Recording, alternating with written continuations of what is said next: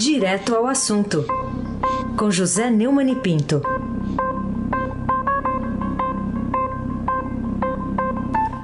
Neumani, bom dia. Bom dia, Carolina Ercolim. Tintim por tintim. Bom dia, Aysen Abac, o craque direto do alagamento. Bom dia, molhado, para você. Bom dia, Almirante Nelson. Almirante vai socorrer o, o Heisen com o pedalinho, Almirante. Bom dia, Diego Henrique de Carvalho. Bom dia, Afrânio Vanderlei. Bom dia, Clã Bonfim, Manuel Alice Isadora. Bom dia, ouvinte da Rádio Eldorado, o melhor ouvinte, 107,3 FM. Aí se abaque, o craque. Ô, ô Neumann, estou aqui na Marginal Tietê, para te situar aqui, perto da ponte da Vila Guilherme, sentido Castelo Branco, tudo parado aqui. Mas vamos lá para a sua participação, é, em que a gente vai começar falando de um tweet aí do presidente Jair Bolsonaro, ele compartilhou um, ele ou o filho, não sabemos, né? Parece que é o filho Carlos que compartilha essas coisas mas ele compartilhou um post que distorce, distorce uma gravação de uma repórter aqui do Estadão, a Constância Rezende, a respeito de reportagens do jornal sobre a constatação do COAF, de movimento financeiro atípico, do, do Fabrício Queiroz, ex-assessor do outro filho, o Flávio. Que motivos o presidente da República teve para fazer isso? Eu tenho me acostumado a me assustar com Jair Bolsonaro. O Jair Bolsonaro é sem dúvida, o presidente mais irresponsável da história. No carnaval passado, eu me referi a um vídeo é, que não era nem pornográfico, né? era proctológico, né?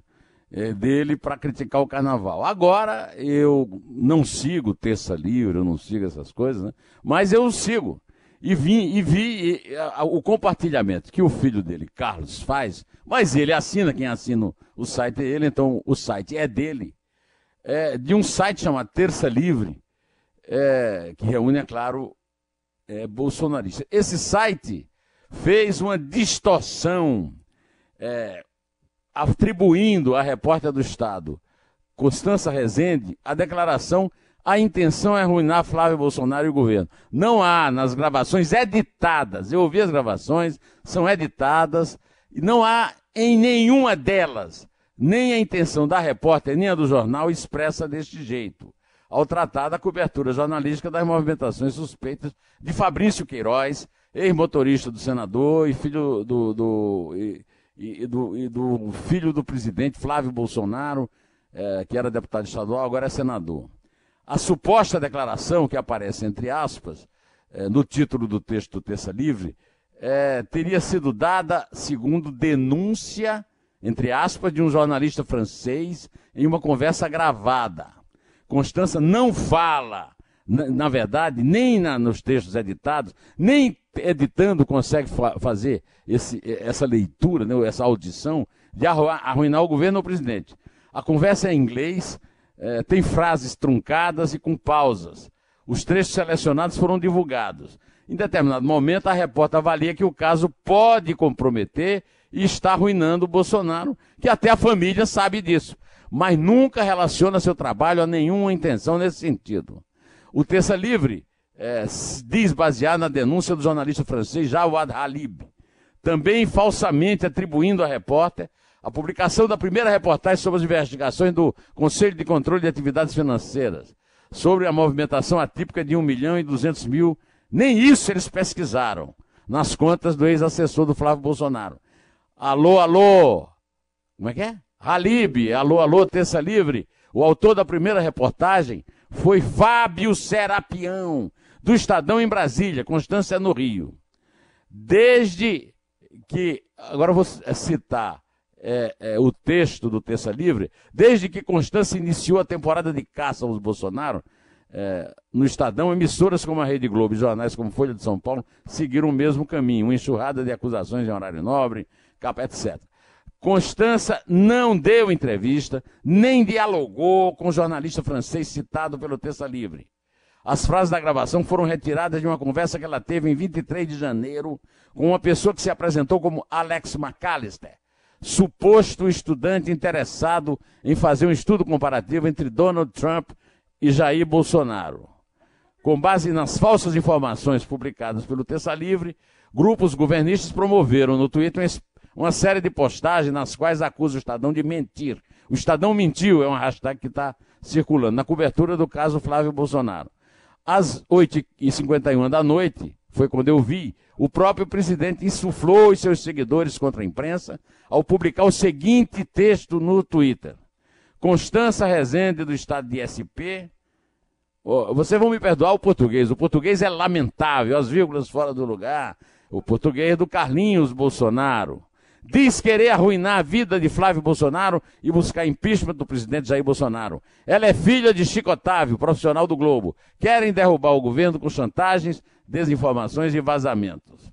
As informações reveladas pelo jornal se baseiam em fatos e documentos oficiais. Chico Otávio é um brilhante colega, tenho orgulho de ser colega dele, grande jornalista, que não por coincidência, e está sendo citado, porque ele fez uma brilhante reportagem, uma série de reportagens no Globo sobre milícias.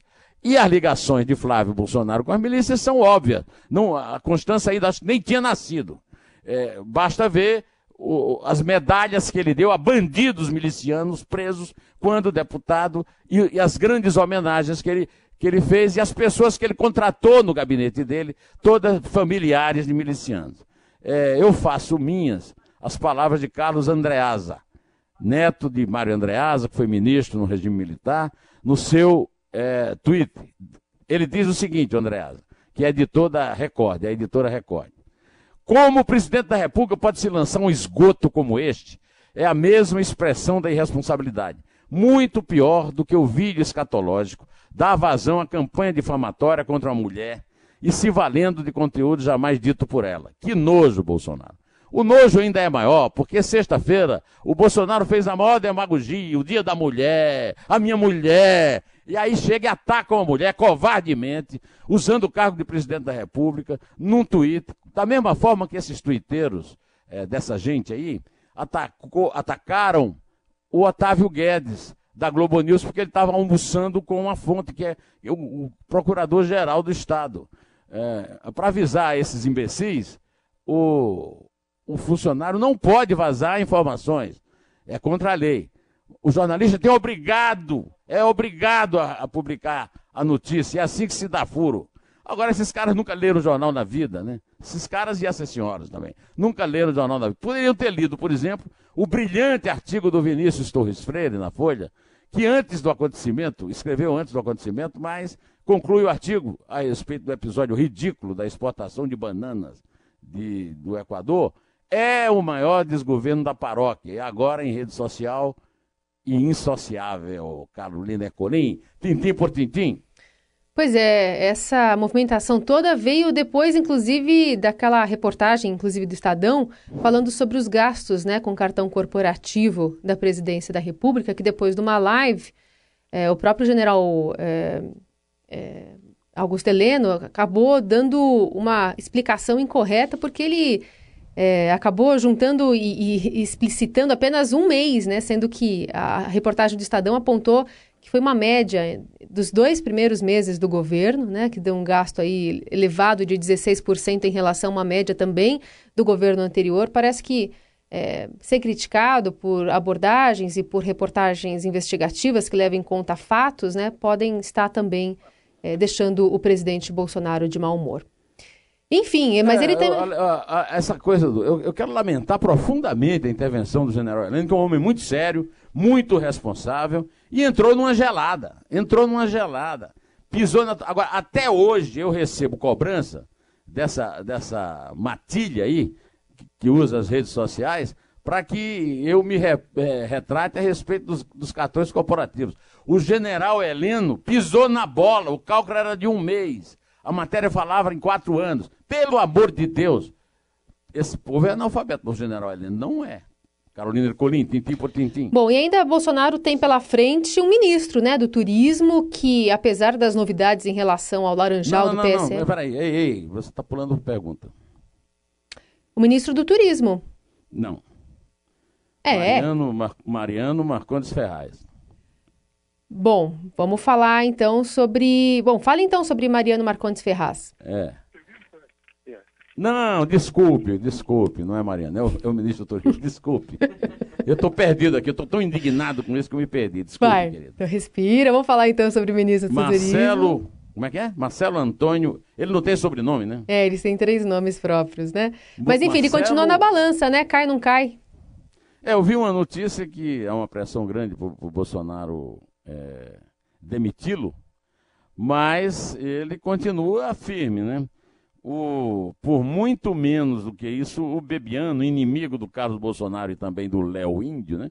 Caiu, tá certo? Muito menos do que isso. Agora, o, o, o Marcelo Álvaro Antônio é, é, está sendo acusado de crimes gravíssimos.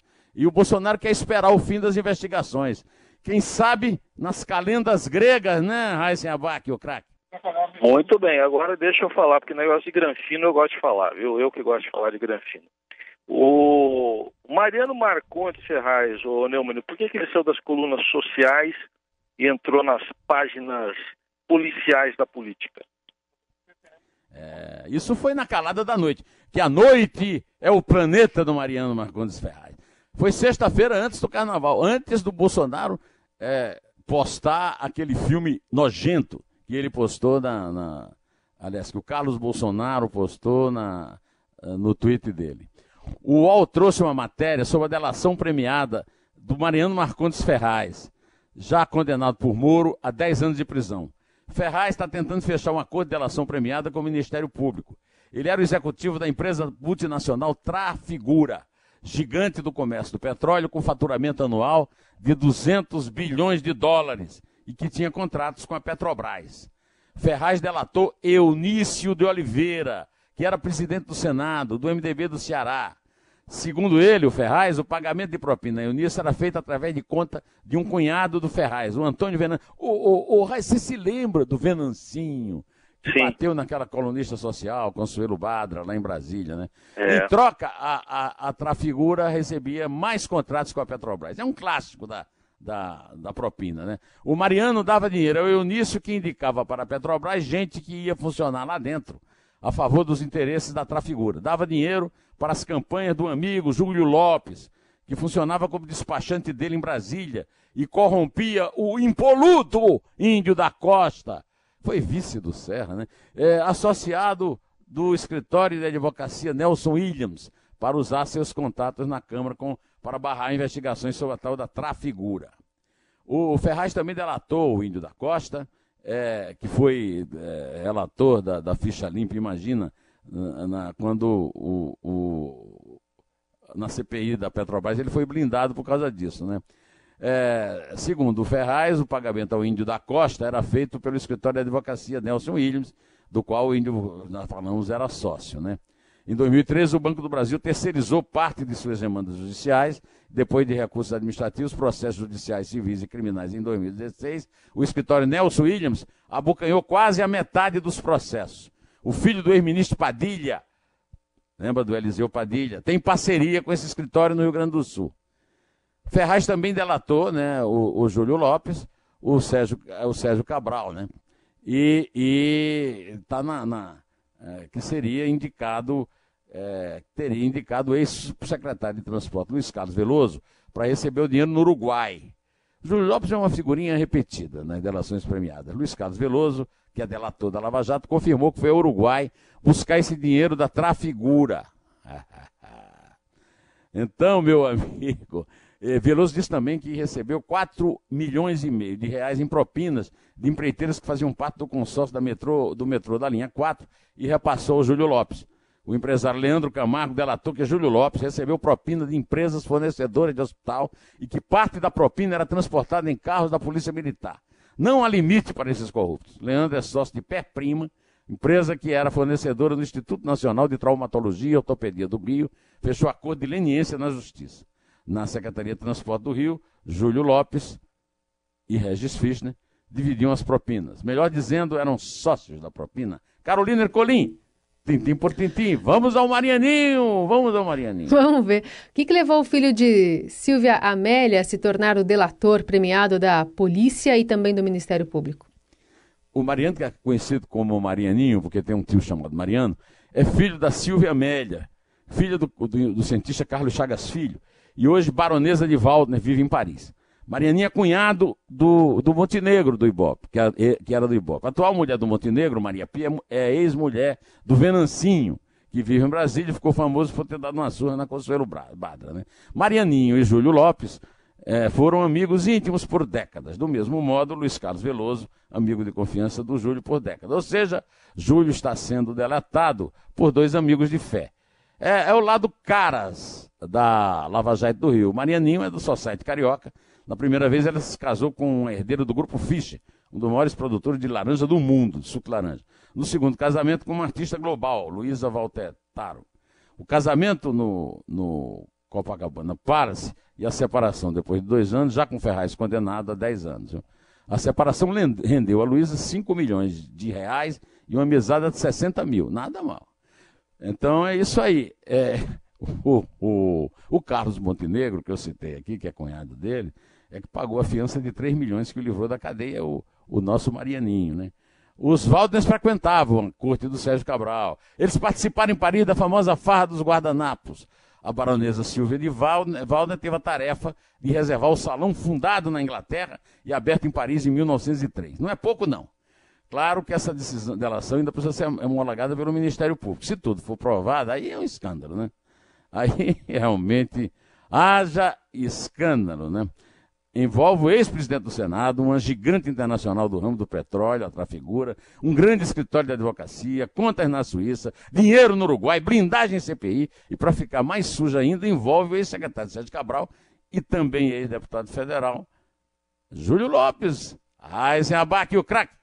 Ô, Neumann, vamos continuar falando de delação, mas de outra agora. É, para você aí, que impacto que pode causar a decisão do Jacob Barata, aquele rei do ônibus lá do Rio, de delatar o pagamento de propina no transporte público, mesmo tendo a Lava Jato recusado a delação premiada que ele pretendia fazer. É, ele está imitando o Sérgio Cabral, né? Ele está tentando, ele está bancando o réu confesso para. É, já que não, não foi aceita a delação premiada. Agora quero saber o que tem a dizer o ministro Dilma Mendes, que tem soltado insistentemente o Jacó Barata, depois de ter sido padrinho de casamento da Baratinha, a filha dele, Carolina Ercolim, tintim por tintim. Vamos lá, Neumani, vamos falar ainda sobre essa informação de que Sérgio Cabral delatou é, ter ele mesmo usado o dinheiro da corrupção para alavancar desfiles de carnaval de escolas como a Mangueira, campeã desse ano. Isso poderá mudar a relação entre poder público e o chamado maior espetáculo da Terra. Bom, a, a delação deverá, é, de certa forma, fortalecer a ideia de Marcelo Crivella de não dar dinheiro para a escola de samba. Escola de samba eu tenho falado aqui. Entrou no folclore porque era é, propriedade de bicheiro, uma contravenção. Agora não tem mais bicheiro, tem traficante de droga. É o Estado brasileiro financiando o tráfico de droga através do carnaval. Isso precisa acabar e vamos ver se realmente o Sérgio Cabral vai dar informações suficientes para acabar com essa farra. Raíssen Abac, o craque. Bom, hoje nós estamos na editoria de delações aqui, né? Tem outra aqui, a da Engevix, né? Delação da Engevix, pagamento de propina em obras de aeroporto. A gente ouve muito falar em PPP, parceria público-privada. Esse reino pode ser abalado, né? Completamente. Né? A delação da Engevix é, é, pode abalar completamente o reino das parcerias público-privadas, porque foram é, propina em obras de aeroportos. Vamos ver também no que é que vai dar, o que é que, ele, o, que, é que o, o dono da Engevix vai falar. Carolina Ercolim, tintim por tintim. Vamos falar também sobre a tática de Nicolás Maduro. Parece que está sendo ficar parado, né? Que chances você acha que ele tem dessa tática dar certo? Você se lembra de quem usou essa última, essa tática a última vez, não? Quem? Geraldo Alckmin. Ele se deu bem, não? Não. Ele, teve uma boa votação para presidente, não? Uh -uh. Ele entrou no segundo turno? Também não. Eu não sei. É, o, o, caso do, do Maduro é bem diferente. Vamos esperar para ver, mas vai demorar muito. O Maduro vai demorar. O Maduro apodreceu, mas vai demorar a cair. Agora, eu tenho, recebo uns tweets é, de, da Colômbia e da Venezuela. Eu já te contei que eu passei pela Venezuela. Nunca estive na Colômbia, né? Mas o Edgar Orlando, de Bogotá, me mandou um tweet muito interessante, viu, Carolina e Heisen. O, eu conheci muito bem, inclusive viajei com ele ele me convidou para vir ao Brasil depois que deu uma entrevista em que apoiou o acordo nuclear Brasil-Alemanha, lá do gás, né? o Carlos Andrés Pérez. E em 13 de agosto de 1998, ele deu uma entrevista para a TV colombiana que o Edgar Orlando me mandou o vídeo e que é impressionante. Porque aí sim, ao contrário do vídeo lá da Terça Livre, o vídeo reproduz claramente a profecia do Carlos Andrés Pérez de que o Hugo Chávez, que tinha sido eleito presidente, seria um ditador cruel e brutal e que levaria a Venezuela à pior situação crítica humanitária do, da história da humanidade. E isso está acontecendo. Eh, o Carlos Andrés Pérez já morreu. Se ele tivesse vivo, eu ia telefonar para ele para pedir mais assim algumas dicas sobre o futuro, porque ah, isso aí tem é, 17, 18 anos, né? É, peraí, é, são dois. Não, não tem 21 anos. Né? Isso aí tem 21 anos, essa previsão dele. O Heisen vai participar da contagem, Carolina? Ah, vai. Direto da marginal. Mas, mas, como é que ele está fazendo? Ele está nadando? O Heisen nada bem, não? Não Muito. tem informações. Muito. Ah, então tá bom. Então, então conta, né, Carolina? É três? É dois? É um. Inté.